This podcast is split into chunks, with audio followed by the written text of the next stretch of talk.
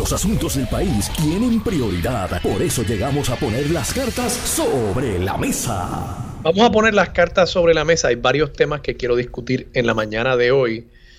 El DACO anuncia que va a estar haciendo su operativo ya acostumbrado en torno a las ventas del madrugador, este Black Friday, Viernes Negro. Hablamos sobre el rol del DACO en defensa de los consumidores en Puerto Rico. Quiero hablar también sobre el Departamento de Justicia y su recomendación a los efectos de no designar un FEI, al menos recomiendan que no se designe un FEI, en el caso de Miguel Romero, Juan Oscar Morales y Georgie Navarro, por el uso de asfalto de una de las compañías vinculadas al caso del Cano Delgado durante el periodo eleccionario, asfalto por el cual no pagaron, pero que se usó como parte de una herramienta para allegar votos, esencialmente, durante la campaña pasada, la campaña que iba dirigida a las elecciones del año 2020. Además, quiero hablar sobre la noticia de portada del periódico El Nuevo Día de hoy. Se refiere a una subasta. Esto no sorprenderá a nadie pero una subasta que fue adjudicada no al mejor postor, no al que cotizó la menor cantidad, no a la empresa que sacó la mayor puntuación, como ustedes saben, para adjudicar estas subastas de manera objetiva y que no entre tanto la política u otros factores subjetivos, a cada uno de los elementos de una propuesta en un proceso de subasta se le asignan puntos. Y en teoría, la que más puntos saque y la que menos cueste debería llevarse la subasta. Hoy Gloria Ruiz Cuilan, en un trabajo de investigación que le publica el periódico El Nuevo Día en portada, revela otro ejemplo de una subasta que al final del día no se adjudicó de esa manera. Pero antes, antes de tocar todos esos temas, quería simple y sencillamente hacer constar unas expresiones que también recogió la amiga Gloria Ruiz Cuilan ayer. No vi estas expresiones en la edición impresa del periódico, pero sí vi estas expresiones ayer en la edición electrónica. Y es que el gobernador de Puerto Rico ya está molesto, ya está harto que se siga cuestionando el trabajo del Departamento de Justicia. Y dice, ya basta. Hasta aquí llegó el gobernador. Ya se empantalonó el gobernador, está molesto. Hoy, como ustedes saben, Julio entrevistó a la jefa de fiscales, entrevistó a la ex fiscal Janet Parra. Hay una controversia, ha habido varias controversias en torno a cómo el Departamento de Justicia ha manejado ciertos casos. Todo esto, yo creo que esta secuencia de eventos se desata con las expresiones de la fiscal Betsaida Quiñones, que dice que el caso de Kevin Fred este músico que fue asesinado, fue hallado muerto y a cuya muerte se ha vinculado a otro artista del género urbano, Osuna. Se vincula porque se le ha mencionado, no estoy aquí haciendo ningún tipo de aseveración acerca de su responsabilidad o no en el caso, pero se le ha vinculado. Y la licenciada Betsaida Quiñones dijo que en el momento en que ella estaba investigando ese caso, ella recibió instrucciones por parte de la jefa de fiscales en aquel momento, Olga Castellón, y de la secretaria de justicia entonces, Wanda Vázquez, luego, por supuesto, gobernadora constitucional de Puerto Rico, para que se pusiera a un lado el caso y la investigación de Kevin Fred. Bueno, hasta el día de hoy, no sabemos si es consecuencia de esas acciones alegadas, pero hasta el día de hoy no ha habido ningún progreso en identificar, y han pasado más de dos años, en identificar un responsable y procesar a alguien por la muerte de este joven. Acto seguido, la fiscal, ex fiscal, ya lleva unos cinco meses fuera del cargo, Janet Parra, una persona que yo creo que es ampliamente reconocida en el país por la labor que hizo como fiscal, pero además por el trabajo que hizo de comunicar también.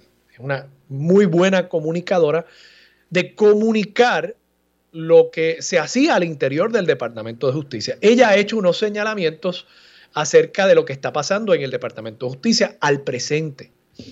Y dice que han habido un sinnúmero de renuncias en el Departamento de Justicia y hace unos señalamientos directamente sobre el manejo de Domingo Emanuel y como secretario de Justicia de los casos al interior de la Fiscalía. Y yo creo que esto es un tema importante, me parece que es un tema en el que si alguien va a tener conocimiento de lo que está pasando es una ex fiscal. Y si alguien puede hacer unos señalamientos con conocimiento de causa, es una persona como Janet Parra. Y me parece que esto es un tema que amerita una discusión en el país, no solamente por lo que está planteando Janet Parra, no solamente por lo que planteó Betsaida Quiñones, sino porque uno ve a diario cómo el Departamento de Justicia maneja ciertos casos. Y como dijo aquel otro famoso secretario de Justicia, el amigo Roberto José Sánchez Ramos, una cosa es una cosa y otra cosa es otra. Y vemos cómo hay unos casos que son una cosa y otros casos que son otra. Y vemos cómo el esclarecimiento de delitos es muy bajo. Eso, claro, le corresponde a la policía. Pero entonces los casos que sí son esclarecidos y llegan con un expediente al Departamento de Justicia, los niveles de convicciones son abismalmente bajos también. Abismalmente bajos. Y casos que se llevan para una vista de regla 6, causa para juicio. Y en esa etapa, en esa etapa, cuando realmente la cantidad de prueba necesaria para hallar causa es mucho más baja, porque lo que se está diciendo es, mira, aquí hay una probabilidad de que esta persona pudo haber cometido el delito, pues vamos a ventilar toda la prueba con las formalidades de un juicio y que un jurado o un juez tome la determinación de si los hechos confirman todos los elementos del delito. De eso es lo que estamos hablando. ¿no? En esa etapa, en esa etapa temprana, no es un juicio, no hay que probar nada más allá de duda razonable. Simplemente que hay una probabilidad. Y hemos visto un sinnúmero de casos que se caen en esa etapa porque la fiscalía no puede llevar los casos correctamente. La fiscalía quizás diga, no, es que los jueces están aplicando otros estándares. Bueno, eso también es posible. Amerita también una conversación acerca del tribunal, yo siempre lo he dicho. Y el tribunal es otra de esas instituciones que se autoprotege y que no quiere que los abogados hablen sobre lo que pasa en los tribunales y se le imponen a los abogados litigantes una serie de normas éticas cuya intención es acallar, acallar a los abogados que podrían hablar sobre lo que pasa al interior de las salas de los tribunales con los jueces y las jueces, juezas en este país. Pero a quien me refiero hoy es al gobernador y por lo visto él también quiere acallar. Y es que dijo, y cito, estas expresiones las estoy citando del artículo que publicara ayer la amiga Gloria Ruiz Cuila. Hablar desde afuera no tiene la misma validez ni debe tenerla. Hablar desde afuera no tiene la misma validez ni debe tenerla. Bueno, gobernador, si los únicos que pueden hablar son los que están adentro, pues tenemos un problema. Tenemos un serio problema deberíamos entonces acabar con todos los programas de análisis. Digo, quizás deberíamos, no sé. Y miren que yo soy analista, pero quizás deberíamos. Por lo menos en la cosmovisión de Pedro Pierluisi, los analistas políticos, las personas que comentan en los cafetines, pues mira, no tenemos nada que decir porque no estamos adentro. Nuestra opinión no tiene validez. Claro, el caso de Janet Parra es distinto. Ella estuvo ahí hasta hace cinco meses, así que yo creo que aún con el criterio que está aplicando Pedro Pierluisi, la opinión de ella debería tener alguna validez. Pero bueno, continuemos. Ya no está allí. Los que están allí están dando fe de que se está trabajando estas cosas como Dios manda. O sea, que por más que lo sigan tratando de extender, quien sea, quien sea, voy a pararlo tajantemente. Uy, se puso, se puso machito. Hay que respetar al Departamento de Justicia y sus fiscales. Hay que respetar al Departamento de Justicia y sus fiscales. ¿Y por qué? ¿Por qué? O sea, a veces nosotros aceptamos estas expresiones así porque sí. ¿Por qué hay que respetar al Departamento de Justicia y su fiscal? Digo, yo no estoy abogando aquí porque se le haga daño a nadie. Pero ¿por qué debemos aceptar como punto de partida de una conversación que los fiscales merecen un respeto que el Departamento de Justicia, este Departamento de Justicia, merece un respeto mayor que cualquier otra persona o cualquier institución que en este país. Continúo, que son fiscales que están rindiendo una labor y son serios y honestos. Podrá haber una excepción, pero es muy rara. O sea que ya basta de eso. Hace cinco meses que renunció, no tenemos que estar siguiendo hablando de eso continúa el gobernador. De momento ahora surge esta denuncia nuevamente. Eso fue hace cinco meses atrás. Obviamente se fue en desagrado. Han dicho que todos esos casos están debidamente asignados, que no es correcto decir que estaban listos para ser procesados. Eso dice el gobernador de Puerto Rico, Pedro Pierluisi, sobre los señalamientos de Janet Parra. Pero de nuevo, creo que más que enfocarnos únicamente en lo que ha dicho Jared Parra y la reacción del gobernador, tenemos que enfocarnos también en la visión del gobernador acerca del gobierno, la visión del gobernador acerca del rol de los críticos del gobierno. Y evidentemente, pues el gobernador ya está harto. Basta ya, dice él. Bueno, gobernador, le quedan al menos dos años en el cargo y auguro, auguro que se va a dar contra una pared si su reacción ante estos temas que ameritan una conversación es siempre tratar, y esta no es la primera vez de paso, esto lo hemos discutido anteriormente en el programa, la reacción del gobernador a temas incómodos es simple y sencillamente decir, ya eso yo lo discutí, yo no voy a decir más nada acerca de eso. Pasó con el caso de el Super PAC, recordarán.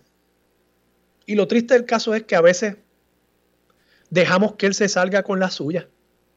Dejamos que el tema pase. Ya no se habla del Super PAC. Pues ya pronto no se hablará tampoco del Departamento de Justicia y le habremos dado ese regalito de Navidad a Pedro Pierluisi de que se cumpla su deseo de que los temas que para él resultan incómodos pues no se discutan porque nosotros estamos afuera. No nos toca a nosotros discutir esos temas, piensa el gobernador. Vamos a pasar a otro tema precisamente relacionado al Departamento de Justicia.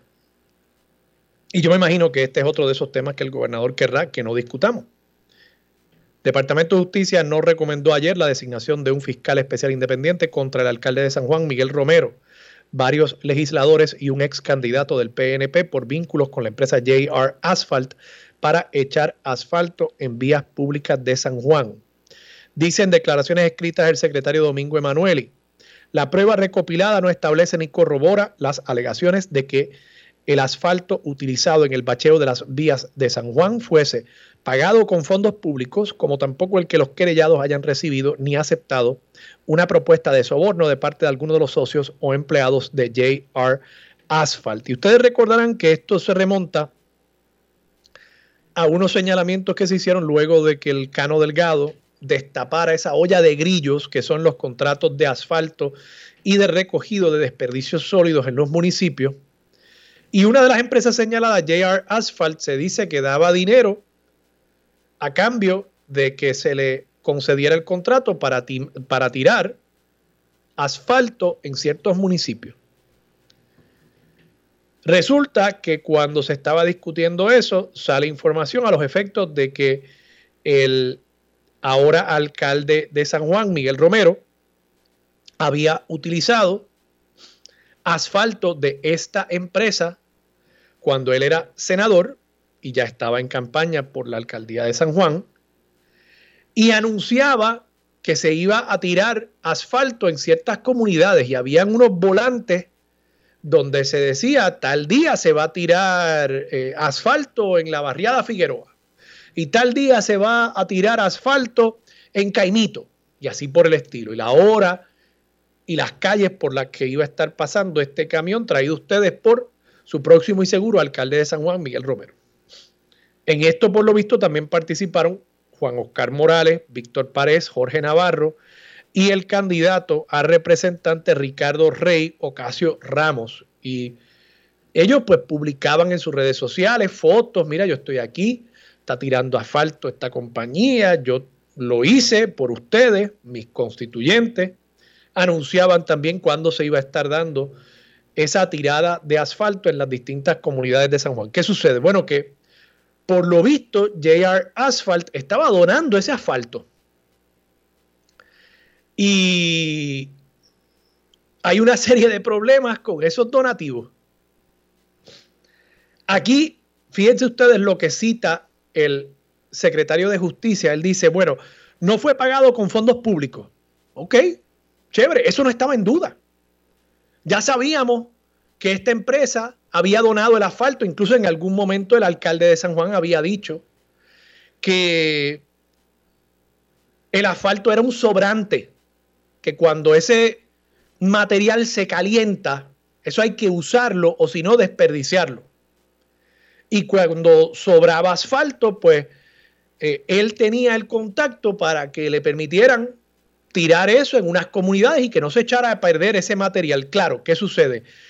El alcalde estaba anunciando de antemano que iban a tirar el asfalto. O sea que, ¿cómo es que él sabía que de aquí a una semana, a las 10 de la mañana, iba a sobrar un poquito de asfalto en la barriada Figueroa para tirarle frente a la casa de Doña Chencha? Eso estaba raro. Y eso, pues, por lo visto, no se ha explicado, pero para fines del secretario de Justicia, el que no se haya pagado con fondos públicos es suficiente. De nuevo, creo que ya sabíamos que no era pagado con fondos públicos y además si hubiese sido pagado con fondos públicos, pues habría menos sospecha. La sospecha aquí es por qué esta empresa estaba tirando asfalto sin que nadie le pagara por ese material. Y lo otro que dice, bueno, que los querellados no recibieron ni aceptaron una propuesta de soborno de parte de alguno de los socios o empleados de JR Asphalt. Y yo me atrevo a pensar que eso es cierto. Y yo no creo, yo personalmente, yo no creo que Miguel Romero ni hubiese solicitado ni hubiese aceptado una propuesta de soborno. Yo pienso eso y eh, eh, esa es mi opinión del carácter de Miguel Romero. Puedo estar equivocado, pero esa es mi opinión.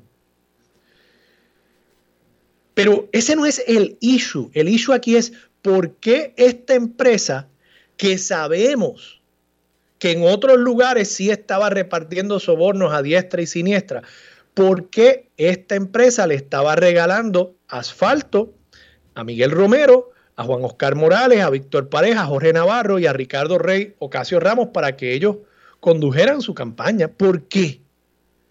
Y esa pregunta no se contesta meramente diciendo, ah, ellos no aceptaron ni recibieron un soborno. Yo puedo aceptar que quizás no haya evidencia de eso. Y de nuevo, como digo, en el caso de Miguel Romero, pues no me parece que sea su carácter. Claro, eso quizás lo hubiese dicho también de Ángel Pérez, el alcalde de Guaynabo, y el año que viene, 2023, va a estar enfrentando juicio por recibir eh, unas yuntas de pasteles que adentro estaban llenas de cash. Así que yo no voy a poner la mano en el fuego por nadie. Pero aún aceptando que no hubo el ofrecimiento de soborno, la pregunta queda sobre la mesa con una empresa que está harto impugnada y me parece que el secretario de Justicia hace un flaco servicio al país al no llegar hasta el fondo de ese asunto. Se me han quedado varios temas sobre la mesa, voy a tener que discutirlos luego con Marilú Guzmán. Con ella regresamos en breve aquí en Sobre la Mesa por Radio Isla 1320. Los asuntos de toda una nación están sobre la mesa. Seguimos con el análisis y discusión en Radio Isla 1320. Armando Valdés, esto es Sobre la Mesa.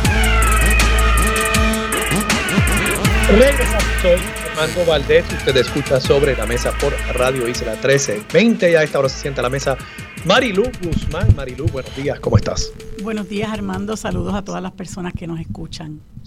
Marilu, ¿ya tú tienes el, el pavo adobado? Yo no como carne, Armando. Ah, tú no comes carne, tú eres, tú eres vegana o vegetariana. yo soy, yo soy pescatariana, ¿verdad? Ah, tú sabes eh, que todavía yo fui pescatariano. Yo ¿Ah? fui pescatariano como por cinco años, de verdad. Sí, pues yo soy pescatariana y, y pues, pues muy poco, así que casi casi soy vegetariana. Casi casi. Sí, sí, yo, yo hacía lo mismo, comía. Pasa, aquí en Puerto Rico a veces es un poquito difícil, ¿verdad? El, el tema de uno dedicarse únicamente al vegetarianismo. Sé que hay personas que lo hacen. Eh, y yo comía pescado, sí. Eh, pero ya hace unos añitos que, regresé a, a, la carne. a pecar. Y, me gusta el pavo, tengo que admitirlo. Siempre me ha gustado el pavo. No, a mí no, no. No, no me gustaba Pero tú haces otra receta alternativa o tú no celebras sí, eh, el Día de Acción de Gracia? Pues yo sé que es una cosa importada de Estados Unidos, pero creo que es de lo más bonito Sí, Digo, con, una historia también terrible, ¿verdad? Porque los indígenas también salieron trasquilados eh, con, toda esa celebración y ese whitewashing de la historia. Exacto. Pero el concepto moderno de uno sentarse y reunirse con la familia y dar gracias, yo creo que vale la pena hacerlo una vez al año. La criollización de esa, de esa fecha que se celebra, como tú dices aquí en Puerto Rico, este eh, eh, lavándole la cara, ¿no? A lo que realmente fue, distorsionándola de lo que realmente fue. La criollización de esa fecha es, es chévere porque pues la gente se une, la familia, este, comparten, cenan juntos. Yo creo que eso es bonito. Yo creo que eso deberíamos hacerlo muchas más veces y yo lo, yo lo celebro también. Bueno, y en Navidad Sin se pavo. Sin pavo, está bien, está bien, eso está muy bien. Marilu, eh, vamos a hablar, sé que quieres tocar el tema de portada del periódico El Nuevo Día, yo también, de esta subasta. Eh, y hubo una noticia también ayer muy relacionada. Eh, todo esto tiene que ver con los fondos federales de reconstrucción eh, y, y, una serie de triquiñuelas que parece haber ahí con cómo se adjudican los contratos. Pero antes de entrar en eso, en este primer segmento, discutamos la determinación del Departamento de Justicia. De paso, que esta determinación no necesariamente final, corrígeme Marilu, tú sabes más de esto que yo. Entiendo que el Departamento de Justicia de todas formas tiene que enviar el expediente al FEI, pero va con una recomendación de que no se designe un fiscal especial independiente, lo cual pues ya es un primer sedazo y entonces el FEI, el panel de ex jueces que componen el FEI, entonces tomarán una determinación final. Pero Creo que es una primera victoria para este grupo de legisladores y para el alcalde de San Juan, pero como señalaba, me parece que lo que ha dicho Domingo Emanuel y en unas declaraciones escritas, y cito, que el bacheo no fue pagado con fondos públicos eh, y que tampoco se probó o se halló evidencia que los querellados hayan recibido ni aceptado una propuesta de soborno por parte de JR Asphalt. Entonces, como decía, lo primero, que no fuese pagado con fondos públicos, eso ya lo sabíamos. Eso ya lo sabíamos. Y lo segundo, que no se haya recibido un soborno, eso pues puede ser cierto, ¿verdad? Eh, incluso probablemente es cierto que no tienen la evidencia de un ofrecimiento, una aceptación del soborno. Ahora, la pregunta queda sobre la mesa y esto no es una empresa que sean monjitas de la caridad. O sea, esta empresa ya está impugnada por unos señalamientos muy serios y por incluso personas ya convictas por el esquema de sobornos a cambio de contratos para tirar bitumul. ¿Qué te parece a ti? Bueno, yo creo que aquí se perdió de vista que me parece a mí, ¿verdad? Eh, que también se estaba alegando que estos legisladores estaban recibiendo donativos en especie. No se les di, no se acusó hasta donde yo tengo conocimiento de que hubieran recibido dinero en efectivo de parte de esta empresa, pero que sí que estaban recibiendo donativos en, especie para sus campañas y que esos donativos también hay que eh, eh, notificarlos a la oficina del Contralor Electoral. Aparentemente ese aspecto no se cubre en la en lo que tú has mencionado y en la determinación del Departamento de Justicia.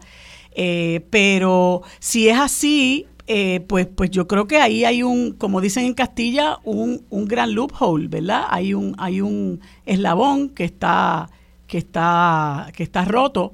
Eh, porque hasta donde yo conozco, eso era lo que se estaba imputando, que estas personas estaban recibiendo donativos en especie de parte de, de JR Asphalt. Y recuerda que en un momento dado empezaron a decir, no, lo que nosotros recibimos fueron, fueron sobrantes. Y un montón de ingenieros particularmente decían que tú no puedes recibir un sobrante de brea, porque la brea la tienes que utilizar inmediatamente, porque si no, pues ya no sirve. O sea, este podrías, podrías recibir un sobrante. Lo que es imposible es que tú sepas una semana antes que va a haber un sobrante. Claro, por supuesto que sí, por supuesto. Este, y trataron un poco como de desligar eso, haciendo referencia a que no, que eso ya era algo como que no se iba a usar. Este, y bueno, eh, yo a mí no me sorprende, Armando, lo que la determinación que ha tomado el Departamento de Justicia, no me sorprende. Este como, pues porque no me sorprende a base del historial de inactividad que hemos visto de parte del Departamento de Justicia sobre ciertos asuntos que pudieran comprometer este, agencias del gobierno eh, o funcionarios del gobierno, ya sea estatal o sea federal. Y te traigo a colación eh, el caso de, del jovencito eh, que falleció en agosto, de 15 disparos, eh, que no estaba armado, supuestamente todo este todo este eh, esfuerzo se llevó a cabo porque alegadamente guiaba un vehículo de motor. Parece que los vehículos de motor valen más que la vida de la gente y lo acribillaron en una en un lugar de, de Puerto Nuevo o de, de, Río Piedras, en la, en la urbanización La Riviera. Y eso, al sol de hoy, nosotros no sabemos qué está pasando con eso.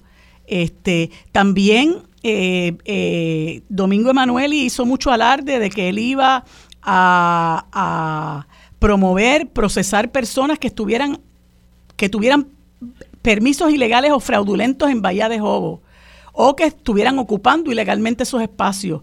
Hasta ahora no ha pasado nada. No hemos sabido nada, ¿verdad? Este, así que eh, ahora vienen las denuncias esas que no, no, no implican tanto a Domingo Emanueli, aunque esto de Kevin Fred lleva dos años durante los cuales Domingo Emanueli ha estado al frente del de la Secretaría de Justicia.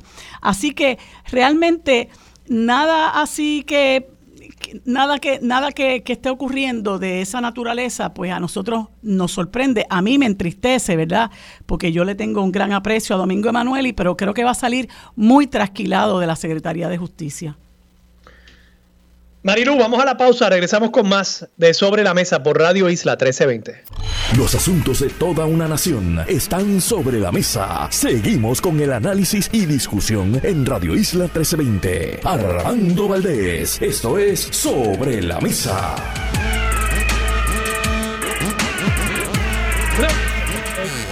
Valdés, usted escucha Sobre la Mesa por Radio Isla 1320. Marilu Guzmán sigue sentada a la mesa. Marilu, hay dos casos en los últimos dos días, portadas del periódico El Nuevo Día. Ayer se señalaba que dinero federal para el proceso de recuperación, que se supone sea utilizado por la Junta de Planificación para facilitar el proceso de remoción de estructuras en zonas inundables, se estaba utilizando para ir tras pequeños comerciantes que, por ejemplo, tenían una bellonera y no tenían alegadamente el marbete para esa bellonera o para otros asuntos que no tienen que ver con el proceso de remoción de estructura de una zona inundable. Y señalaba además que la mayoría de estos casos al final del día se estaban cayendo. Entonces se estaba utilizando el dinero básicamente para generarle facturación a unos bufetes privados que eran quienes llevaban los casos y en la medida en que generaran más litigio, más casos, pues más cobraban. Y yo supongo que al interior de la Junta de Planificación, pues habrán dicho, y esto todo es a partir de datos que publica el periódico El Nuevo Día de ayer, creo que lo estoy resumiendo correctamente. Eh, supongo que al interior de la Junta habrán dicho, bueno, pero como esos son chavos federales, pues que los, que los gasten, que facturen, que los cobren, si, si no se pierden los chavos, como dicen. Entonces, hoy también tenemos en portada del periódico otra investigación. Esto es de unos trabajos con fondos federales. Aquí se supone que se contratase una empresa para facilitarle a otros recipientes de fondos federales el que pudiesen cumplir con el trámite para recibir los chavos, los formularios que hay que llenar, los procesos de auditoría, etcétera, etcétera, etcétera. Bueno, pues se hace una subasta en Core 3 para adjudicar ese contrato a una empresa que pueda ofrecerle esos servicios a municipios y otras entidades públicas y privadas que van a recibir esos fondos federales. Recordemos que el gobernador dijo que él era el que podía poner estos chavos a correr. O sea que esto es crítico. Bueno, pues lleva un año la subasta adjudicada porque se la dieron a la empresa que cotizó una cantidad más cara y que recibió una puntuación más baja en el proceso de subasta. Y eso pues ha detenido el proceso de adjudicación. Obviamente una de las empresas que no se llevó la subasta está llevando un litigio, impugnando el proceso y lleva eso detenido un año. Y ahí tú tienes dos ejemplos de cómo y por qué en Puerto Rico, cinco años después de María, estamos básicamente donde mismo comenzamos. Porque el dinero se usa básicamente para justificar unos contratos y unas facturaciones y que la gente cobre y que unas personas allegadas al gobierno se llenen el bolsillo con dinero. Y por otro lado, pues procesos que se detienen porque hay unos truquillos que se utilizan en el proceso de adjudicación cuando la subasta o el contrato no se lo lleva el amigo cercano de la fortaleza. Sí, y a eso fue que vino Armando, a eso fue que él vino. Él tiene una agenda muy clara que es poner a guisar a cierto número de personas. Si él no gana en el 2024, ya lo vas a ver ubicado en algún lugar de aquellos eh, que él ayudó a, guisar al interior del, del, gobierno, posiblemente Luma, ¿verdad? Que es el, el que más férreamente apoya. Este, y tiene pues un, un, testaferro que es Fermín Fontane. Yo digo, Fermín Fontane es el broker de este país. Ese es el que vino a vender todo lo que él pueda vender. Este, y, y él lo, y él, y él eh, asume esa posición con, con total desparpajo, porque tú recordarás que en una vista pública que celebró el representante Luis Raúl Torres, él no tenía ni siquiera un borrador de plan de fiscalización de Luma. Así que esto es, este, vamos a tratar de, de que fulano guise o perencejo guise, y en este caso particular que tú hablas de, de esa subasta eh, para la agencia Cor 3, este, fíjate que ellos utilizan como que la excusa que, que es como para mí, como, como llamamos los abogados, la excusa zafacón, ¿no? Cuando no cae en ninguno de los otros criterios, pues entonces yo te voy a autorizar, yo te voy a conceder la buena pro de la, de la subasta porque es en el mejor interés del gobierno de Puerto Rico. Y eso es una de las cosas que está argumentando esta gente de, de Hill eh, Hill International, que son los que están demandando, eh, alegando, como tú bien señalas, nosotros fuimos los mejores postores, los que tuvimos la, la, la, puntuación más alta y contrario a esta otra gente de Accenture, que sería bueno follow the money, ¿verdad? Vamos a escarbar y ver quién está detrás de Accenture. Este, eh, pues eh, según, según declara esta gente de Hill, esta gente no solamente cotizó más alto, obtuvo puntuaciones más bajas y tampoco eh, cumplieron con un criterio que es el de divulgar si tienen conflictos de interés. Este, entonces ellos están utilizando, recurriendo ahí a un asunto que tiene que ver con, con Efran Paredes, este, que estuvo o está en la Autoridad de Energía Eléctrica. Son los más santos. ¿Cómo?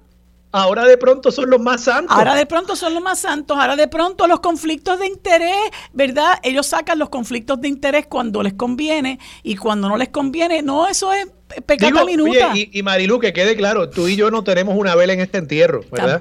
Tampoco. es más, no, deberíamos ni estarlo discutiendo, Armando. Por eso yo no quiero defender a una empresa ni a la otra, pero me está raro que ahora de pronto estén tan preocupados con los conflictos de interés. De paso, que este señor Paredes por lo visto recibió una carta, una determinación de la Oficina de, Ética, Gubernamental, de que no había ningún problema con que él fuera a trabajar para esta empresa.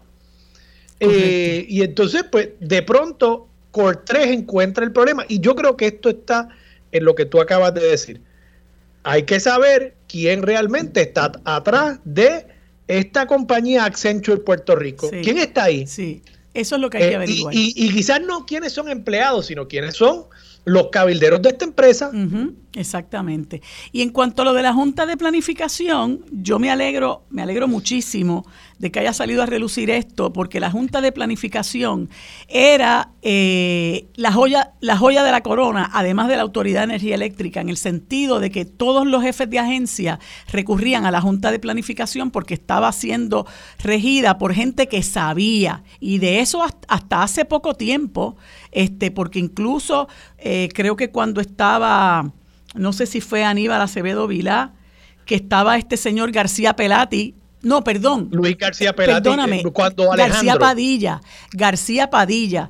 Este señor dirigió esa oficina de la forma más pulcra posible, todo un profesional. Y bajo su incumbencia se aprobó el plan de uso de terreno que antes de aprobarse se celebraron muchas vistas públicas donde allí muchísima gente fue a, deponer y, se escuchó el sentir de, todo el mundo. Pero aquí ahora en la Junta de Planificación, mira lo que están haciendo, persiguiendo pequeños, eh, eh, pequeños comerciantes, gente que ha tenido que pagar 2.800 y 800 pesos en, multa. Utilizando fondos que son para la mitigación de desastres. ¿Y a quién ponen a guisar? Al bufete de Valerie Sánchez Erazo y al bufete de Walter Alomar, el que era presidente de la Junta de Gobierno de la Universidad de Puerto Rico. Y entonces este, uno ve cómo se despilfarra. El mismo, gobierno que dice que es aliado de la empresa privada y que dice que quiere facilitar los procesos de permisos y demás, haciéndole la vida de cuadritos a los pequeños comerciantes. Así es, así es. Y yo creo que eso no se debe quedar ahí, porque este esquema está montado a lo largo y ancho de todo el país, Armando, poner a guisar a toda esta gente y fíjate cómo los casos de corrupción, muchísimos de esos casos de corrupción de alcaldes, etcétera, han estado vinculadas eh, corporaciones que se han creado con el propósito de obtener contratos del gobierno y ahí vienen los kickbacks y el soborno, etcétera, etcétera. Así que esta, eh, yo espero que esta, esta investigación continúe porque esta gente se está enriqueciendo a costa del sufrimiento de nuestra gente y dinero que es para mitigar, ellos lo están utilizando para enriquecerse. Marilu, vamos a la pausa, regresamos con más de Sobre la Mesa por Radio Isla 1320. Aquí los asuntos del país que están sobre la mesa se discuten con los expertos. Ahora se une a la mesa el consultor de asuntos públicos Federico de Jesús y el abogado especialista en derecho corporativo José Nadal Power.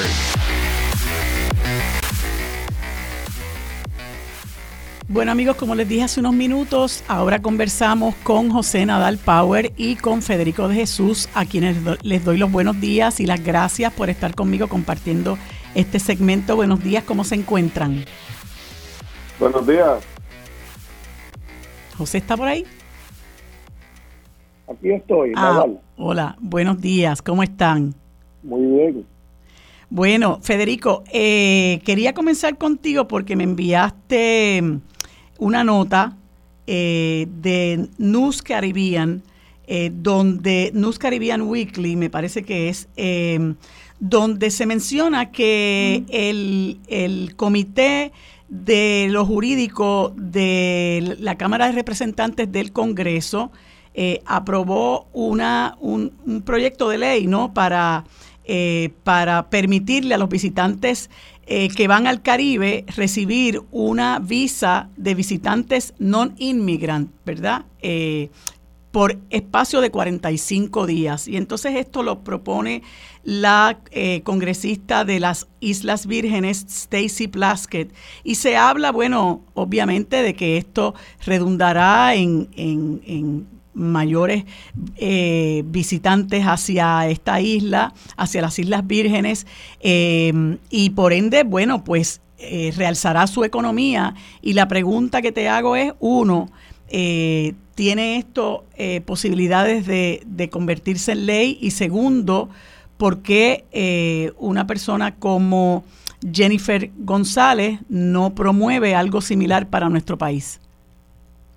Buenas, buenas preguntas todas. Yo no estoy seguro si va a haber el tiempo en el calendario para que se convierta en ley en esta sesión, pero está avanzando y, la congresista Stacy Plaskett, que fue una de las eh, fiscales o impeachment managers de, los juicios contra Donald Trump y ha cobrado prominencia como delegada eh, verdad del territorio de las Islas Vírgenes para adelantar algo que, que tiene muchísimo sentido. Ya Guam lo tiene, no tienen, un, eh, tienen un visa waiver en parte por su geografía, ¿verdad? Estarán en el Pacífico.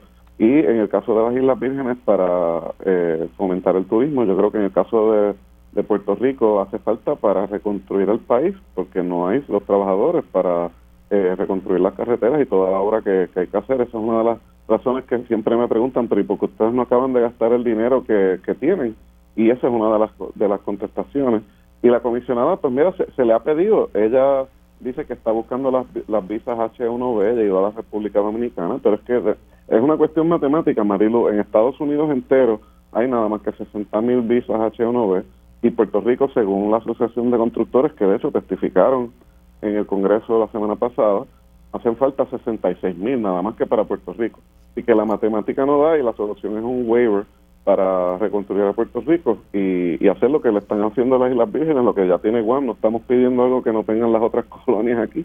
este Así que, nada, pues yo creo que es un tema que, que debemos de tratar de impulsar y si la Comisión Residente quiere ayudar a la reconstrucción, pues ahí tiene una oportunidad. Exacto. ¿Qué, qué tú opinas, José? Exactamente lo mismo que Federico. Yo creo que estamos todos de acuerdo en eso. Eh, eh, yo creo que si hay algo importante que se puede hacer para Puerto Rico en estos momentos es impulsar una iniciativa como esa, que no tiene un costo económico para el gobierno federal, eh, que no ocasiona ningún tipo ¿verdad? de, de, problemas eh, eh, en los Estados Unidos, en el continente, ¿no? El continental, porque sería pues para venir directamente a Puerto Rico eh, o en el caso de las Islas Vírgenes, pues, pues, pues ellos. al, ser islas, pues no hay el problema de que la persona eh, pueda pues quedarse eh, en los Estados Unidos, se puede controlar mucho mejor, ¿no? esa entrada de ya, sea de turistas o, trabajadores beneficiaría nuestra economía y, y, es algo que fíjate que si se hubiese comenzado a hacer desde hace tiempo atrás, a lo mejor se hubiese podido lograr este, por lo que te digo, no, no, tiene un costo económico, por lo menos no tiene, por lo menos si, hay el costo es nominal.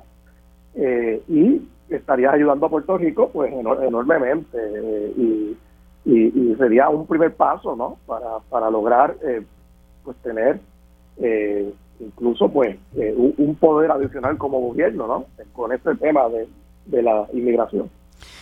Fíjate yo yo Ahora que, la Cámara de Representantes eh, próximamente, ¿verdad?, estará en manos de, los republicanos.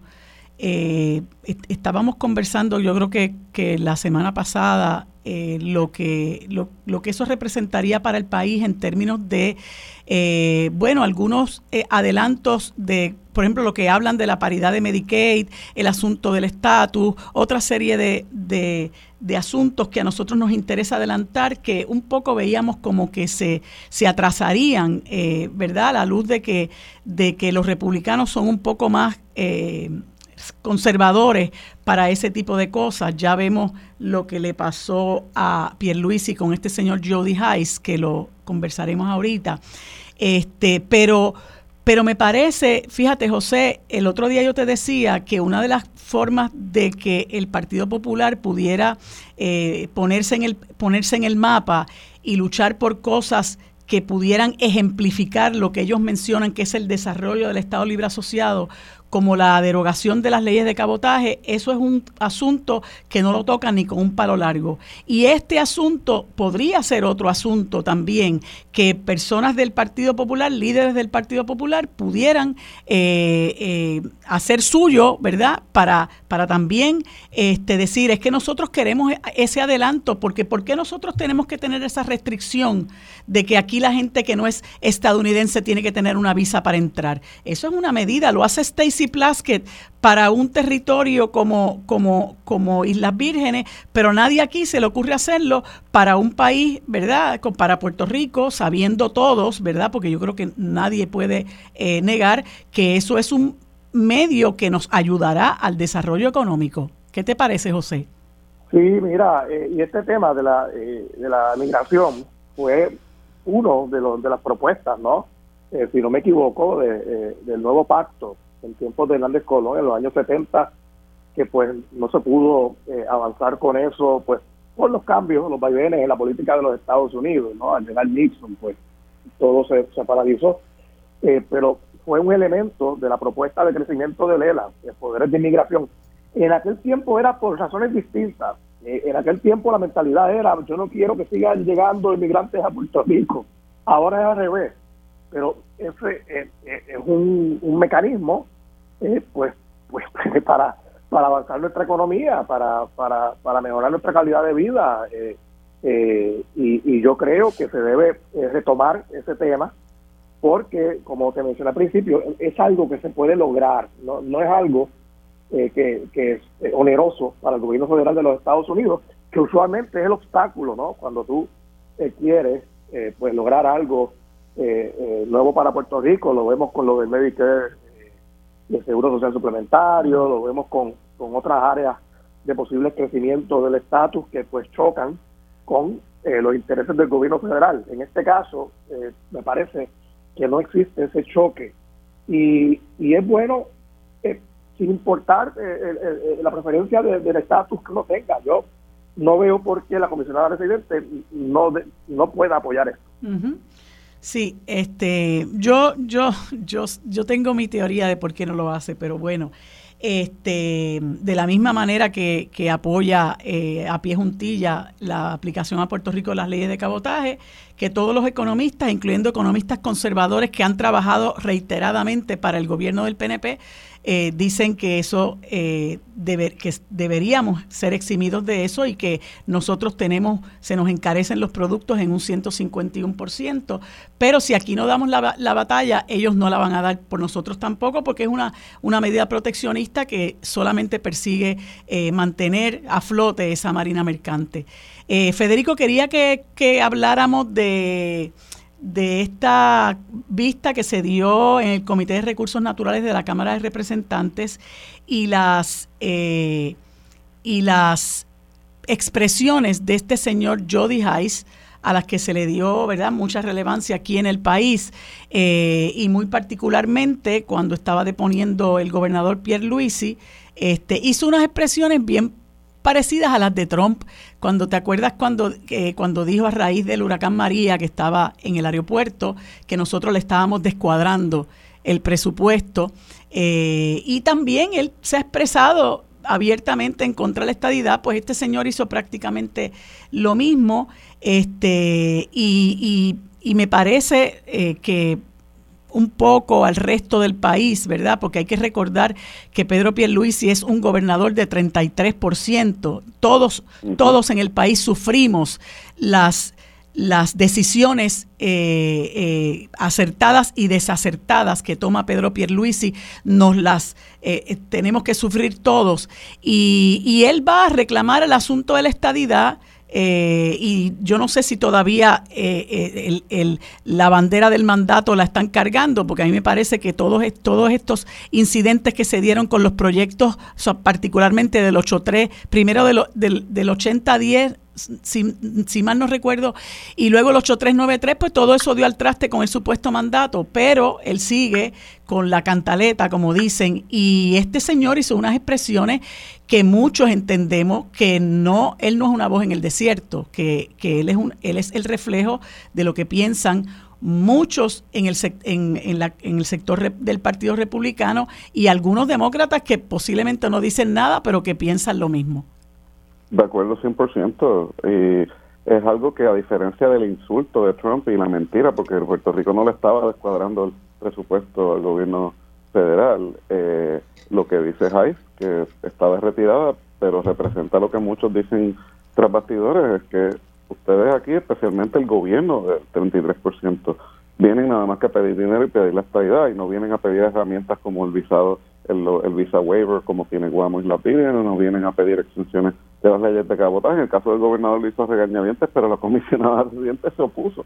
Eh, de hecho, ya llegó tarde esa vista, ya empezó participando vía Zoom y llegó tarde a la vista como, como nunca llegó a la reunión aquella en Nueva York con, con Biden porque supuestamente se perdió el vuelo. Esta vez no sé cuál fue la excusa, pero fue una, fue, fue una revelación que es como en Washington a veces le llaman un gas cuando la gente dice la verdad pues le dijo la verdad al gobernador que ese gobierno lo único que viene a Washington es a pedirle esta idea, a pedir dinero, a mendigar y no a pedir herramientas y no usar el dinero que ya tienen. Esa es la vergüenza más grande para los que llevamos cabildeando en Washington a favor de Puerto Rico, que hayan decenas de miles de millones de dólares sentados allí en San Juan que no se utilizan. Eso es un crimen y, no se puede permitir. No voy a usar la palabra que usó Pablo Roque en otro programa, pero definitivamente Después en privado me la dice porque no sé cuál fue. mensrea, mensrea. Oh, mensrea, ajá. Sí, sí. ¿Estás ahí, Federico? Sí, sí, no. Ah. Pues, eh, eh, eso es mi comentario, que la vista fue iluminada porque en vez de nosotros aprender en serio ahora eh, lo que son las contestaciones de por qué el gobierno de Puerto Rico no ha gastado el dinero que tiene disponible, cuáles serían las herramientas que necesitan para poderlo hacer, la ayuda del gobierno federal, el tema, ¿verdad?, que más este noticia resaltó fue el del estatus, que pues quizás se mueva ahora en diciembre con un voto en la Cámara, pero no, no se va a convertir nada en ley y que sea una queja eh, que el gobernador francamente no pudo contestar y que la, la comisionada tuvo que rebajarse nuevamente por segunda vez a decirles racistas a sus propios colegas republicanos, ninguno de los cuales en ese comité votó a favor de su proyecto de estatus y que van a entrar en mayoría, pues yo estaría preocupado si yo fuera la, la comisionada residente. Claro. Eh, eh, José, ¿qué te parece este, este incidente? Pues mira, eh esta persona dijo lo que pues entre ellos eh, seguramente pues comentan en privado, ¿no?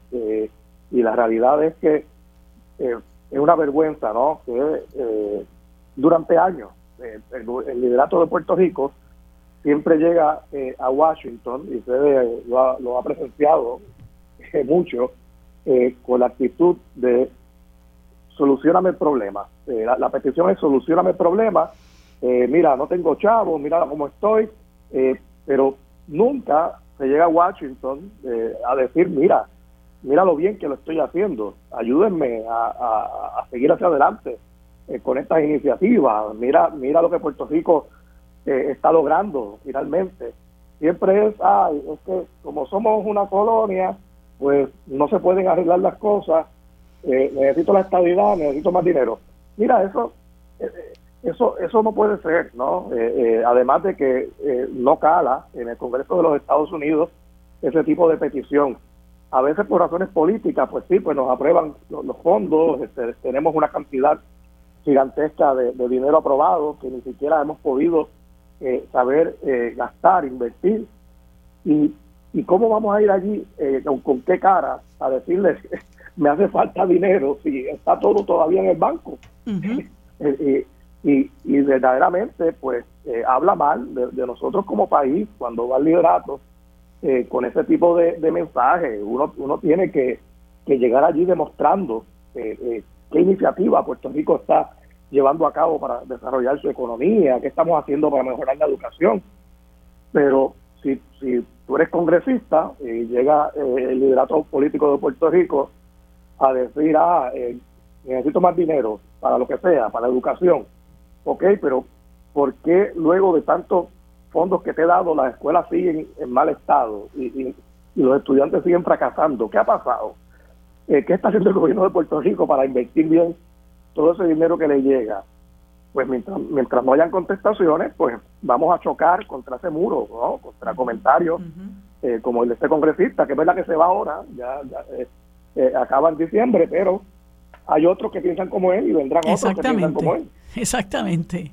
Este, sí, él se va, pero por ahí hay muchísimos más y eso lamentablemente lo vamos a ver y lo, y lo vimos en las expresiones que hizo que hizo uh, Westerman, que va que es el que se dice que va a sustituir a, a Grijalba, ya él habló de tres asuntos en particular, no voy a hablar del estatus, ya ustedes han recibido bastante dinero eh, y el otro, Federico, no recuerdo, eran tres cosas principales eh, que, él, que él habló. Ah, promesa, que no le Ah, que, exacto, que, que, él va a dejar la Junta hasta que acabe en su trabajo, whatever that means. Entonces, eh, quería, como último tema, conversar con ustedes en el sentido de que, bueno, hablando de estadidad, ¿verdad? Este, y de estar mendigando y de estar pidiendo, yo, yo soy partidaria de que, de que los países se pongan sobre sus propios pies y desarrollen su economía con los medios que sea posible, que incluyen, eh, ¿verdad?, la, el, el, poder comercial con otros países, etcétera. Pero, pero e, este afán de unirse a un país que, que tiene un discurso de odio cada vez más entronizado, ¿verdad? Es sumamente preocupante. Y hace unos días eh, se vio otra, otra tragedia con un individuo que que mató cinco personas en un, en un, en un local eh, que es este, particularmente visitado por la comunidad LGBTQI. Eh, y, ya esto es algo como que se ve normal en esa en esa, en esa, en esa nación eh, y se ve igualmente normal los discursos homofóbicos, xenofóbicos como el de Ron DeSantis, que ya vimos, ganó casi por 20 puntos, no creo, Federico. Este, y, y, es, y, es, e, e, es, sumamente preocupante que quienes abogan porque nuestro país se anexe a este país hagan total abstracción de, de esa situación terrible, esa situación social tan terrible que hay en los Estados Unidos, que no solamente afecta a la comunidad LGBTQI, que afecta a los negros y que afecta a los inmigrantes, porque también hay un discurso de odio en, racista y hay un discurso de odio eh, eh, xenofóbico, ¿no? Y no solamente homofóbico. Así que hay mucha fobia eh, regada a lo largo y ancho de ese país y eso pues es bien preocupante, Federico. Sí, y a los puertorriqueños, recordemos el, el Post Nightclub en Orlando, donde hubo también una masacre eh, hacia la misma comunidad. En ese caso, pues la mayoría eran puertorriqueños y latinos, pero también eran de la comunidad LGBTQ.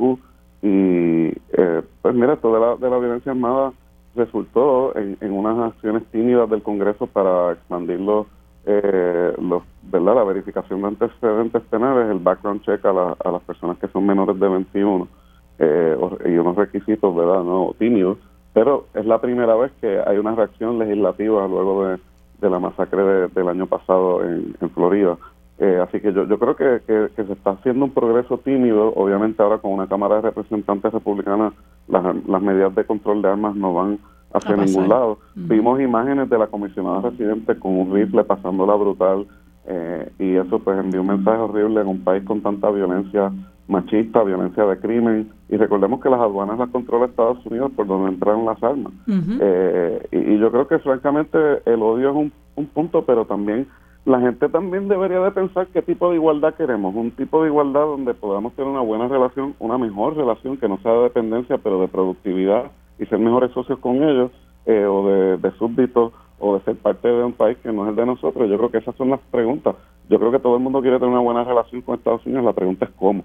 Y este es el tipo de cosas que dice uno, diablo, pues mira, tú por allá y yo por acá somos panas, pero esa es tu casa, allá tú con esos temas de racismo y de violencia y, y de otro tipo de cosas que gracias a Dios en Puerto Rico todavía no ha permeado. Así es. Pero sí, te acuerdas, esas son las preguntas que hay que hacer, Marino. Sí, sí. Este, y, y es triste porque nosotros estamos sufriendo otro tipo de violencia, ¿verdad? Eh, no creo que, haya comparación. Nuestra, nuestra violencia emana principalmente de la desigualdad social y toda esta industria del narcotráfico que, ha surgido como consecuencia de eso, pero eh, la violencia que viene como, como consecuencia del discurso racista, xenofóbico y homofóbico, me parece que es extremadamente peligroso, José. Sí, mira, eh, sin duda, esto es producto eh, de primero de los de estos discursos de odio de personas, muchos de ellos en la política, otros desde un púlpito, que generan día a día dándole la espalda a los valores de la propia Constitución de los Estados Unidos, ¿no? Esos principios de, igualdad de, de, todos los seres humanos. y cuando tú combinas este discurso de odio eh, que llega desde el púlpito o la tribuna política eh, con el acceso a las armas eh, de fuego, ¿verdad? Que existe allí de manera tan tan tan absurda, pues se, crea el cóctel perfecto, ¿no? De, de, violencia y, todas estas cosas entonces surgen. la, la, el tema del narcotráfico, la violencia que hay aquí, pues es de origen muy distinto, ¿no? Sí. No, no existen esos odios que, que sí se dan allá, eh, no hay estos discursos ¿verdad? incendiarios eh, que vemos en los Estados Unidos y, en ese sentido, pues Puerto Rico tiene una situación muy distinta. Lo, del narcotráfico obviamente es un tema de, de nunca acabar de, de poder discutirlo, ¿no? sí, de otros 20 pesos. sí. Eh, porque es algo ya que está ocurriendo a, nivel global y, y ya hay publicaciones de prestigio como el Economist que plantean ¿por qué mejor no acabar de legalizar eh, todas las drogas y buscar otro tipo de control? Porque obviamente eh, eh, la cuestión de la guerra contra las drogas ha fracasado y, no hay manera de, competir con eso. Tengo que, tengo que pausar porque ya me están haciendo eh, la, la, señal de que se me acabó el tiempo, pero eso es un tema importantísimo que sin duda parece que no estamos preparados para discutir todavía en este país. Les agradezco a ambos su tiempo, espero que pasen un buen día y seguimos conversando el próximo martes para discutir los temas sobre la mesa que impactan a todos los sectores del país. Se une a la mesa el destacado geógrafo y especialista en asuntos internacionales, el doctor Carlos Severino. Bueno amigos, en este próximo segmento y como todos los, todos los martes conversamos con el doctor Carlos Severino Valdés, eh, a quien le damos los buenos días y una vez más las gracias por sacar de su tiempo para estar con nosotros en este segmento. Buenos días, Carlos, ¿cómo estás? Muy buenos días, buenos días Marilu, gracias a ustedes por la oportunidad eh, y saludos por supuesto a todas las de audiencia. Pues Carlos, me enviaste unos temas muy interesantes, yo quisiera cubrirlos todos, siempre se nos queda algo, pero háblanos sobre eh, por qué tú entiendes que los pequeños estados isleños del mundo resultaron los grandes ganadores de la COP27. Sí, es, algo muy interesante lo que acaba de, suceder, porque como anticipamos eh, eh, cuando hablamos de este tema, cuando comenzaba la, la, la reunión, pues las expectativas eran muy pobres de que se pudieran atender los asuntos prioritarios eh, y los grandes objetivos que se tienen, eh, como la, el frenar eh, la acumulación de más carbono, la descarbonización de la economía mundial y sobre todo que se pudiera poner en marcha el tema de los 100 mil millones de dólares anuales disponibles para las transiciones energéticas de sobre todo los países que no tienen eh, esos recursos. Eh, pues no se logró nada sobre eso, tal y como anticipamos. Pero sí hubo un triunfo muy sonoro, muy interesante, que fue que los eh, países pequeños, lo que se conoce como el, el grupo de estados isleños, que es un caucus particular eh, tanto en Naciones Unidas, que también ha estado muy activo en esta en este asunto del clima por razones evidentes, porque son los países isleños los que más problemas tienen y van a tener con el tema de las alteraciones climáticas que se están registrando y que se van a registrar en lo sucesivo. También pues eh, los países isleños, gran parte también de ese grupo son los países caribeños, eh, lograron un cabildeo intenso que venían haciéndolo desde hace eh, varias reuniones atrás para lograr un fondo de, compensación y de reconstrucción. Eso quiere decir que se logró el acuerdo por primera vez de que hay un fondo especial aparte de dinero, una, una disposición que no se ha precisado todavía cuál es el monto. Se trabajará ahora en, los, en, en las comisiones permanentes que, seguirán funcionando después de terminar la reunión y se precisará cuánto va a disponer eh, esos dineros. Eso es para básicamente para cada vez que esos países tengan alguna catástrofe, pues puedan disponer de fondos recurrentes para poder este, enfrentar los problemas desde la ciudadanía que se afecta directamente o las infraestructuras. Así que eso es muy importante y eso es un gran logro de un grupo de países que le llaman también el G77 eh, de pequeños estados. Muchos de, los pequeños estados son ciertamente este, eh, islas. Eh, y, es un hito que se ha celebrado mucho y gracias a una gran capacidad diplomática de estos países y de mucha de mucha movilidad y de convencimiento hacia los grandes países que no querían. De hecho no hubo mucha resistencia. La reunión era para que, se terminara el, viernes y terminó el, el sábado, el domingo, eh, se extendió porque insistieron, insistieron hasta que lograron ese propósito. Eh, y, escuché a la persona que, no recuerdo el nombre, porque realmente es un nombre un poco raro, pero fue la persona que, que dirigió los trabajos de la COP26, este, pues quejarse de que muchos de los eh, objetivos no, no se habían logrado precisamente por eh, oposición de las grandes eh, eh, de las grandes naciones. Sí, hubo mucha tensión, hubo mucha tensión, este, hubo incluso amenazas de que la reunión no terminara porque se iban a retirar.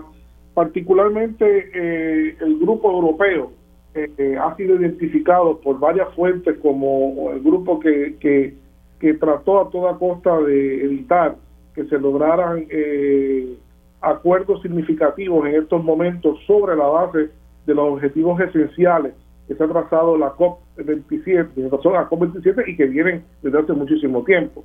Repito nuevamente el tema de los 100 mil millones de dólares que es crucial, es crucial para la transición energética en el mundo porque le daría eh, los, eh, los recursos, algo, no todo, algo de los recursos a países pobres para que comiencen a hacer transiciones energéticas. este, sí, lamentablemente, pues son eh, los países europeos no andan bien económicamente, eso lo sabemos, este, andan con problemas eh, con la recesión, eh, con la inflación, con el tema de la, del, suicidio económico que han, se han autoinfligido con el tema de, de Ucrania. Y pues este, evitaron hacer compromisos económicos eh, el gran perdedor de eso son, que es el tema del clima, el tema de los grandes retos que tenemos como mantener eh, el no más de 1.5 grados, como mm. mencionamos, grados Celsius, el aumento de la temperatura general del planeta desde los momentos preindustriales hasta, hasta, este siglo. ¿no? Eso difícilmente ya se va a lograr. Eh, lamentablemente se sigue utilizando carbón eh, para producir energía. Todo parece indicar que va a aumentar el uso del carbón este año, el próximo año, eh, y además también de, petróleo. ¿no? Así que no hay este, los compromisos que había de descarbonización de parte de los europeos, esencialmente que eran claves en esto, pues no se, no se vislumbran que se puedan poner en marcha. Y entonces otro tema muy interesante eh, que, que, me propones es el de que Jamaica crea un comité de reforma constitucional para dar comienzo a la transición de una monarquía constitucional hacia la república, ¿verdad? Y es un poco un proceso parecido al que se dio en Barbados hace unos meses, creo.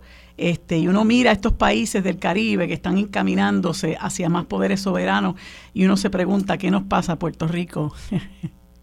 Sí, cuando murió la, la reina Isabel y se comentó mucho sobre el futuro de la mancomunidad británica, también conversamos de que el futuro de la mancomunidad británica se veía bastante eh, eh, cuestionado, eh, porque muchos países que fueron parte de esa solución en aquel momento de los 60, de los 50, de los 50, pues eh, ya estaban dando señas de la inconformidad con respecto a la monarquía constitucional, que era la fórmula de gobierno que tenían.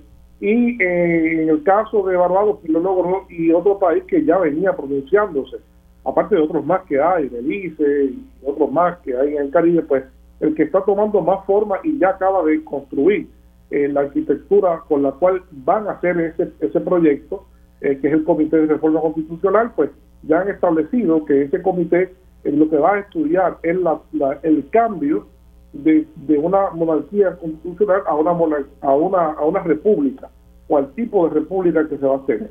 Es interesante, como tú dices al final, que eh, eh, ellos establecen muy claramente en las comunicaciones que la aspiración es cumplir con la voluntad del, país. Eh, número dos, que el país necesita una nueva fórmula para lograr el objetivo del desarrollo económico, la fórmula que ha habido no ha sido de beneficio para estimular económicamente a Jamaica.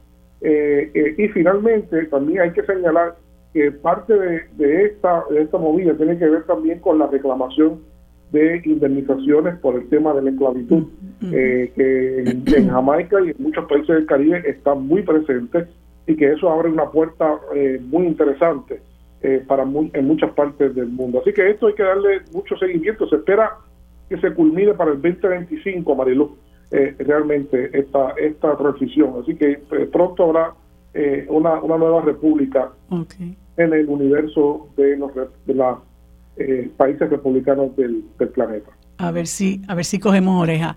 Eh, y mira, y el, en el tiempito que nos queda, háblanos de la muerte de Eve Bonafini, que era líder de las Madres de Plaza de Mayo, ocurrida recientemente en Argentina.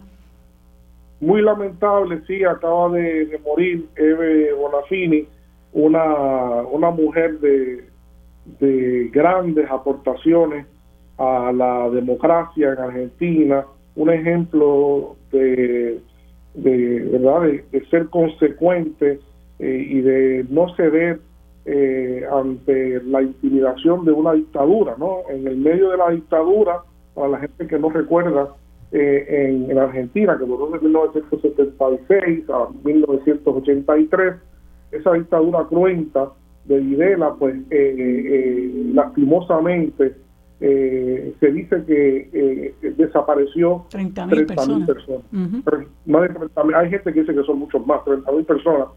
Eh, y esas madres pues, comenzaron un movimiento político, un movimiento cívico que se convirtió en un movimiento político eh, muy arriesgado. Algunas de ellas también fueron, lamentablemente, también fueron secuestradas. Este, y se opusieron, se convirtieron en una oposición abierta eh, a la dictadura, eh, muy, fuerte, muy consecuente. Así que eh, Eve Bonafini pues, fue una heroína, eh, una, una gigante de la lucha por la democracia en Argentina y un ejemplo, ¿verdad? Desde, desde su condición de madre y de otras madres que la acompañaron del momento. Así de, por su gesta histórica en Argentina. Es, un símbolo para ese país y para la lucha, ¿verdad?, por la justicia en muchísimos otros pueblos. Carlos, se nos ha acabado el tiempo. Se nos queda uno, pero yo voy a tratar de que lo hablemos el martes. Gracias como siempre por estar conmigo en este segmento. Que tengas un buen día. Los asuntos de toda una nación están sobre la mesa. Seguimos con el análisis y discusión en Radio Isla 1320. Armando Valdés, esto es Sobre la Mesa. Bueno amigos, en este último segmento conversamos con el doctor José Caraballo Cueto, economista y profesor universitario, a quien le damos los buenos días y las gracias por estar con nosotros en este segmento. Buenos días, doctor, ¿cómo se encuentra? Buenos días a ti y a toda la audiencia. Eh, doctor, queríamos conversar con usted porque usted sabe que se ha hablado mucho de la, de la inminente eh, extensión del contrato de Luma Energy. Hay una gran insatisfacción con el servicio que ha dado Luma Energy. Se ha discutido hasta la saciedad el por qué el contrato es malo. Eh, y entonces hay una noticia eh, que un poco sirve de balde de agua fría, ¿no? Para decirle a la gente que la cancelación de ese contrato eh, resultaría en un costo millonario y se habla de la posibilidad de que sean 282.8 millones eh, que por concepto de cargos que la Autoridad de Energía Eléctrica tendría que pagar y que el dinero saldría del bolsillo de los clientes, ¿verdad? Como si no estuviera saliendo ahora mismo del bolsillo de los clientes lo que se le, lo que se le paga a, Luma Energy. Eh, y me gustaría saber su reacción ante esa noticia. Bueno, eh, primero hay que ver las razones por las que se va a cancelar el contrato. si una parte de la premisa de que Luma está haciendo un buen trabajo, eh, pues sí aplicaría la cláusula esta de, de los 120 millones, 120 millones aproximadamente que habría que pagarle por, por cancelar el contrato porque estaban dando un buen servicio.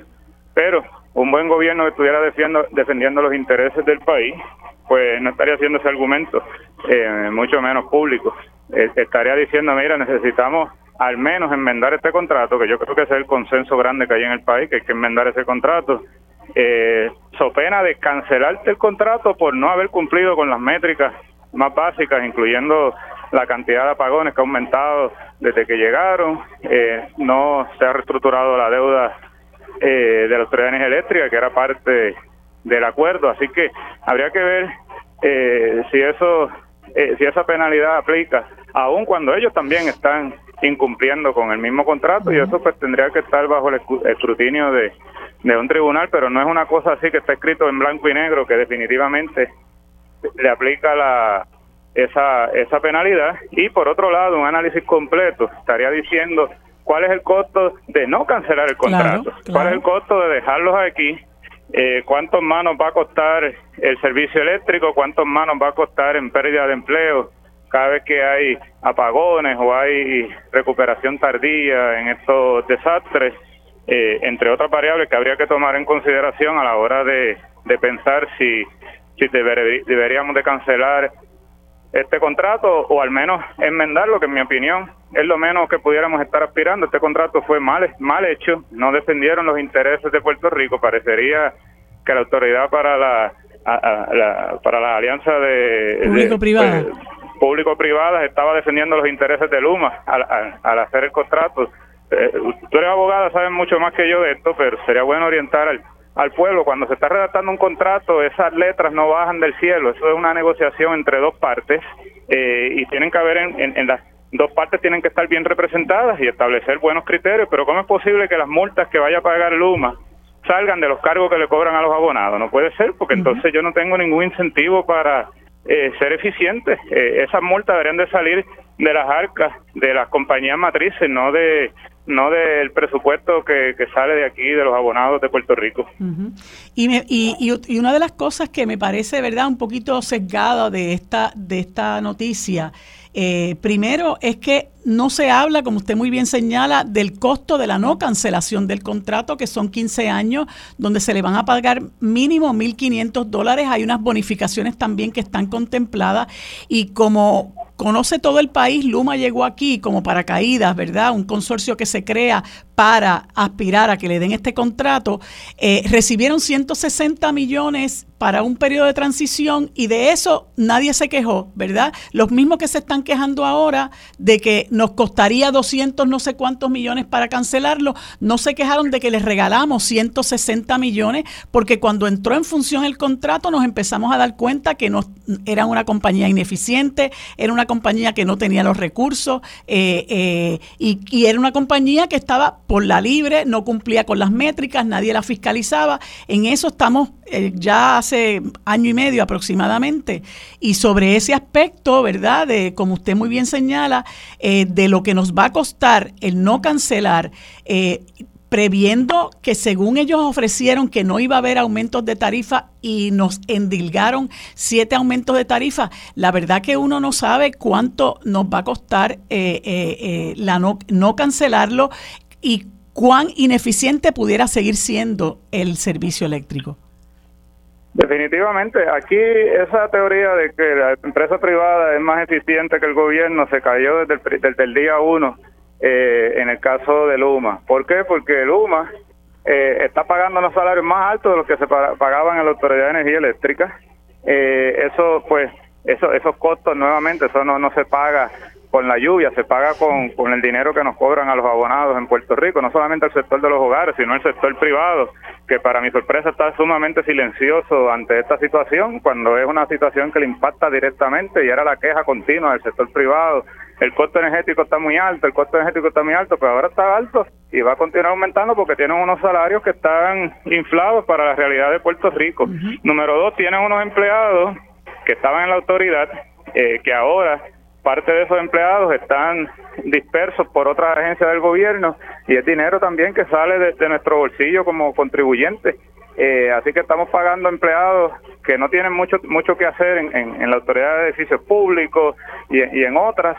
Eh, y a la misma vez tuvimos que contratar gente para que hiciera el trabajo que hacían estos empleados que fueron dispersos en otras agencias. Así que está, la, la ahora mismo entonces aumentó por esas dos razones, por estar pagando más y por estos empleados que fueron enviados a, otras eh, dependencias porque no quisieron aceptar el, el, convenio eh, colectivo.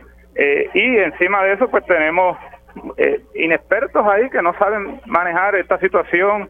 Hemos visto cómo, en este caso, por ejemplo, el huracán Fiona, que lo que hubo fueron inundaciones, más que todo, el tendido eléctrico pues no quedó tan afectado como el huracán María, pero parecería que era el huracán María.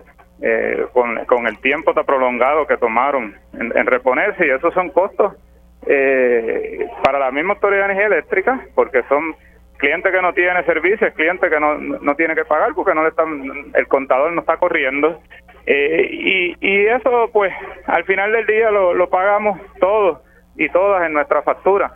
Así que sí hay un costo de dejar ahí a, a, a Luma y a mí me gustaría pues análisis más completos que digan, mira, este es el costo de dejar esta estructura como está mal diseñada y este es el costo entonces de cancelarlo. Eh, y, repito, bajo la premisa de que la penalidad aplicaría, porque si, si tú estás incumpliendo con el contrato, porque yo te tengo que pagar una penalidad cuando eres tú el que estás incumpliendo eh, eh, el contrato que tenemos. Claro, pero ni eso parece que están dispuestos a, a, a, dispuestos a hacer el gobierno. Y también, doctor, antes de terminar, Eh, las subcontrataciones que se hacen entre ellos mismos. Han creado corporaciones para que la misma Luma los subcontrate para trabajar con, con aspectos que no saben trabajar, como la poda de los árboles, ¿verdad? Y son contratos millonarios que salen también del bolsillo de nosotros. Así que, como usted muy bien señala, tiene que ser un análisis mucho más amplio de lo que, de lo que se está haciendo eh, en, esta, en este parte de prensa. No, y así mismo también están velando la parte de la generación. O sea, no podemos darle a otra entidad disfrazada que, que le pertenezca al consorcio de Luma, la generación también, porque la queja de mucha gente en Puerto Rico era que este era un monopolio, que es un monopolio público y que los monopolios son ineficientes. Bueno, pues tampoco podemos tener un monopolio privado y que no podemos darle la generación a la misma gente que tiene la transmisión, ¿no? La generación son las plantas eléctricas que son las que producen la energía y la transmisión es la que maneja el, tendido eléctrico de cómo sale de esa planta hasta nuestros hogares o hasta nuestras empresas.